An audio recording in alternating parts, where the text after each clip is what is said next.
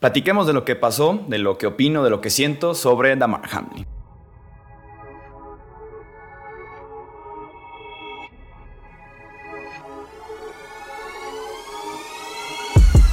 Hablemos de fútbol. Hablemos de fútbol.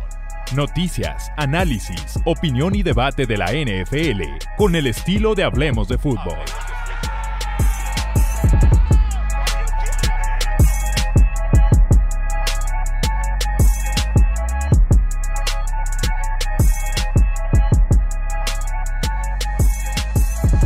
¿Qué tal amigos? ¿Cómo están? Bienvenidos a una edición más del podcast Hablemos de Fútbol. Yo soy Jesús Sánchez. Un placer que estén nuevamente conmigo para poder comentar el tema de Damar Hamlin. Como lo platiqué en los dos podcasts anteriores, tanto análisis como power ranking, no estaba listo, no me sentía al 100% para poder comentar lo que pasó el lunes por la noche. Creo que no se trata de correr a dar tu opinión al respecto, creo que no es opinar a toda la fuerza, se trata solamente de informar en las primeras horas, no se trata de ni hacer directo, ni hacer podcast, ni estar especulando, ni estar jugando con la vida de un ser humano, porque es el caso con Damar Hamlin. Se tienen que buscar las palabras, se tiene que encontrar el momento, se tiene que encontrar cierto consuelo siendo una persona tan cercana al deporte, tan cercana a la liga, a los equipos. Claro que te impacta también de una forma muy fuerte lo que pasó el lunes por la noche. Entonces, creo que por eso me quería tomar un momento esperar a que tuviéramos más información, sobre todo información positiva de que el jugador está de alguna forma estable, de que está ligeramente mejorando hora con hora, eh, como para poder venir aquí a platicar, a dar mi opinión, a comentar lo que yo creo, lo que yo siento sobre lo que pasó el Monday Night Football con Damar Hamlin en el partido de Bills en contra de Bengals. Y es que no es poca cosa, eh, literalmente se murió un jugador en el campo. Lo revivieron, son unos héroes, los doctores de Bills, de Bengals, doctores independientes, asistencia del estadio, asistencia de la ambulancia, del hospital, son unos héroes. Y gracias a ellos y gracias a Dios, el tipo está vivo. El tipo está en recuperación, el tipo revivió literalmente, ¿no? O sea, había perdido, había dejado de latir su corazón. Entonces, no es poca cosa, no es salir a decir cualquier cosa porque una persona, un jugador murió en el campo y tuvo que ser revivido. Eh, son unos auténticos héroes por revivir a un jugador ahí mismo en el campo, en plena yarda 40, eh, y mantenerlo con vida durante el trayecto, en la ambulancia, en el hospital y hasta el momento en el que estamos grabando este podcast, este video, ¿no? Entonces, de verdad que mi mayor respeto, agradecimiento y todo al staff que se ha encargado de, de, de Damar y sobre todo a Dios, ¿no? que también ha ayudado demasiado en esta situación. Eh, Sean McDermott, Zach Taylor, los capitanes, los jugadores de ambos equipos, los aficionados en el estadio, los aficionados en el resto del mundo, lideraron muy bien a sus respectivos grupos para poder llevar una situación muy complicada, una situación sin precedentes que habíamos tenido en la NFL. ¿no?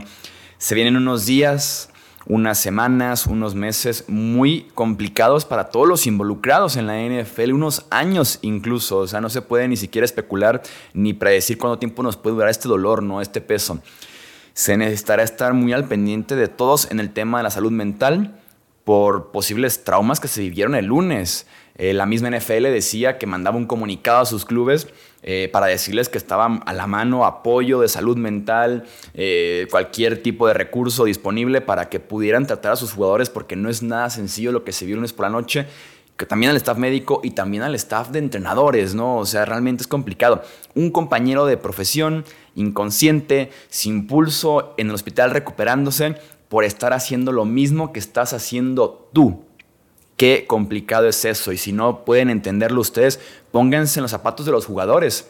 En la profesión en la que tú te dediques, que un tipo haciendo lo mismo que estás haciendo tú por el riesgo que viene con tu trabajo, haya perdido la vida y tengan que revivirlo y tengan que reanimarlo y estar en el hospital durante no sé cuántos días va a estar en terapia intensiva, ¿no? Con apoyo de respiradores artificiales. Entonces, claro que puede ser un trauma y un golpe bastante, bastante fuerte para jugadores y demás involucrados en la NFL. ¿Cómo quitarte ese miedo? Cómo quitarte ese trauma, las ganas de dejar de jugar fútbol por lo que pasó en el campo en el que estabas tú o en el campo en el que jugaste una semana, hace dos semanas, el año pasado y que bien pudiste haber sido tú el que tuvo ese problema, ¿no? el casi perder la vida. Esto va a durar mucho tiempo y ojalá en algún punto de sus vidas se puedan recuperar. Creo yo que es así eh, de grave. No hay mucho más que se pueda hacer en temas de protección, de protocolos. Es un tema sin precedentes en temas de salud, del impacto que tuvo eh, en ese momento. Entonces yo no quiero culpar aquí a la NFL ni pedir que hagan medidas y demás. No, el protocolo se activó, un protocolo también sin precedentes, se activa y es eficaz. ¿Por qué? Porque Damar Hamlin hoy por hoy está vivo. Entonces, creo yo que no hay mucho más que se pueda hacer en temas de seguridad, protocolos y demás. Fue un golpe de lo más normal. Eh, fue un impacto muy común que podemos ver 30 veces en un partido de NFL y me lleva al siguiente punto, ¿no? Las críticas o ataques a T. Higgins por él propiciar el golpe no tienen ningún tipo de sentido, se tiene que ser muy imbécil para culpar al jugador de los Bengals. Eh, él no tiene absolutamente nada que ver en ese tema más que simplemente estar en ese momento, estar involucrado en la jugada, pero para nada, para nada es culpable. Y repito, se tiene que ser muy imbécil para culpar a T. Higgins en este tema, ¿no? En la parte eh, deportiva, pasemos a hablar de la parte deportiva, ¿no? O sea, también es un, es un arista que tenemos en ese tema. Lo más importante siempre, siempre, siempre será la vida del jugador. Eh, leí personas diciendo que no tenían que suspender el partido porque ya había pasado el momento, la lesión ya no se puede hacer mucho más, o por qué posponerlo, o por qué no seguir jugando en Cincinnati. ¿Con qué mente, con qué ganas en el caso de jugadores, de entrenadores, de aficionados, te mantienes en ese lugar jugando el partido? O sea, de verdad, ¿con qué ganas? ¿Con qué fortaleza, con qué voluntad lo haces, no? Los jugadores de los Bills, los coaches se querían ir con Hamlin al hospital, no querían estar ahí jugando. ¿Por qué? Porque estaba en, estaba en riesgo la vida de un compañero, de un jugador, de un hermano también. O sea, nada, nada que ver, ¿no? Es el lado humano sobre todas las cosas en ese sentido, ¿no? La salud del jugador en la NFL siempre va a estar por encima de cualquier juego de cualquier espectáculo, de cualquier show, de cualquier entretenimiento, de cualquier contrato, de cualquier situación de sembrados, de playoffs, de cualquier calendario, etc., etc. No hay nada más valioso que la salud del jugador porque eso es lo que mantiene con vida la NFL. Un jugador sano practicando el deporte para que todo lo demás pueda funcionar en esta cadena que es el fútbol americano profesional y el deporte en general profesional, ¿no? La salud siempre será lo primero. A veces la NFL lo dice, lo, lo dice mucho de dientes para afuera en este tema no. Aquí actúan de forma correcta. Si originalmente habían dado cinco minutos o si no lo dijeron y si ESPN se lo inventó o si sí lo hicieron o no, al final de cuentas creo yo que fue en el timing correcto en el que se suspendió el partido. No era nada fácil tomar la decisión por la gente en el estadio, por los jugadores, por los camiones, por la ambulancia y demás. No era nada, nada fácil. La decisión es muy buena, muy oportuna por parte de la NFL, así que en ese sentido no se puede reprochar absolutamente eh, nada, ¿no? Eh, el partido más relevante, irónico, ¿no? Pero el partido más relevante, más emocionante, más esperado del año, uno de los Monday Night Football que más estábamos queriendo ver en años pasa a un segundo, tercer, cuarto plano, ni siquiera aparece en general en, planos de la NFL, ¿no? Entonces, irónico, increíble, pero al final de cuentas así fue por la importancia, insisto, de la salud y de la vida del jugador. ¿Qué pasará con el partido? No sé, al momento en el que estamos grabando esto no hay una respuesta oficial por parte de la liga. No se sabe todavía qué pasará con este partido. Si esto hubiera ocurrido en la semana 3, semana 6, semana 8, te firmo que encuentren la forma de que se juegue. Estamos en la semana 18 ya, estamos en la última semana de temporada regular, estamos una semana de que empiece la postemporada, ¿no? Los playoffs, un candero bien apretado, el Super Bowl ya viene también, entonces eh, es realmente complicado encajar este partido, ver la forma en la que se pueda reanudar, en la que se pueda reprogramar, que estamos, insisto, en la semana 18. Eh, una opción, platiquemos de opciones, ¿no? Una opción podría ser dejarlo como anulado darle a los Bills y a los Bengals de alguna forma una semana de descanso doble en la temporada y que solamente jueguen 16 partidos este año. Esta opción tendría implicaciones muy serias en el acomodo de los playoffs en la conferencia americana y también tendrían implicaciones muy serias en la división norte, que todavía no está definida. La otra opción podría ser darles como un empate, que al final de cuentas también volvemos a lo mismo, tiene implicaciones muy fuertes de playoffs en la conferencia americana y también de su división. Como comentario, eh, muchos dicen que le den el triunfo a Cincinnati. La probabilidad de victoria a Cincinnati en el momento de la lesión era de 53.7%, porque el partido apenas iba en el primer cuarto y una ventaja de 7-3. O sea, realmente no tenemos, creo yo, una probabilidad de victoria tan fuerte ni un partido tan avanzado como para decir Bengals ganaste, Bills perdiste. Aunque creo yo que para los Bills sería lo menos importante el que te digan perdiste, créeme que les vale. Pero creo yo que no debería ser la medida que tome la NFL. Otra opción es reprogramarlo como un partido único en la semana 19. Que este domingo juguemos todos normal, semana 18 semana 19, que en teoría tenía que ser el inicio de los playoffs con la ronda de comodines, mejor poner partido único en toda la cartelera, este Bills en contra de Bengals, recorrer los playoffs una semana, eso sí, todos tendrían bye week en los playoffs, menos Cincinnati y Buffalo, y los primeros sembrados tendrían 15 días de descanso para jugar su respectivo partido, y creo que no tendríamos semana de descanso entre finales de conferencia y Super Bowl pasaríamos directo, ¿no? Finales de conferencia se con una semana y Super Bowl pues se mantiene el día en el que está. Poder ser también una opción, ¿no? En caso de que se diera la victoria de los Bengals o el empate, eso los convertiría automáticamente en campeones de su división. Baltimore se queda sin opciones para la semana 18, lo cual también lo hace complicado, ¿no? Pero también al final de cuentas, si en este caso Bengals victoria o empate, ambos equipos estarían en desventaja. Bueno, Bengals victoriano. Pero los Bills, si pierden en el papel o si empatan con los Bengals, ambos estarían en desventaja contra los Chiefs, aspirando a ser el primer sembrado de los playoffs, porque los Chiefs eh, ganan este domingo en contra de Raiders, bueno, este sábado en contra de Raiders y son primer sembrado asegurado ya la conferencia americana. Entonces también es complicado. Sería tal vez que los Chiefs quitarles un partido, cooperar para de cierta forma acomodar un poquito más las cosas o que se, que se acuerde que si los Bills son campeones, son primer sembrado y se tienen que enfrentar a Buffalo o a Cincinnati en los playoffs, sitio neutral, para que no haya ventaja de localía para Kansas City que tuvo un partido de más y que lo ganó, aunque al final de cuentas ellos jugaron sus partidos y los ganaron. Entonces es un, es un rollo, es un tema muy complicado, hay demasiadas preguntas y hay muy pocas respuestas de momento.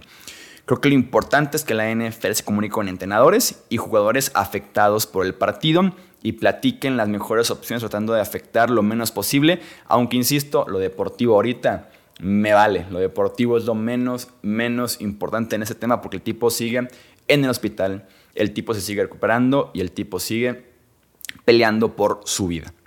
Burrow decía por ahí que eh, la mitad del vestido de los Bengals sí quiere jugar este domingo, la otra mitad no.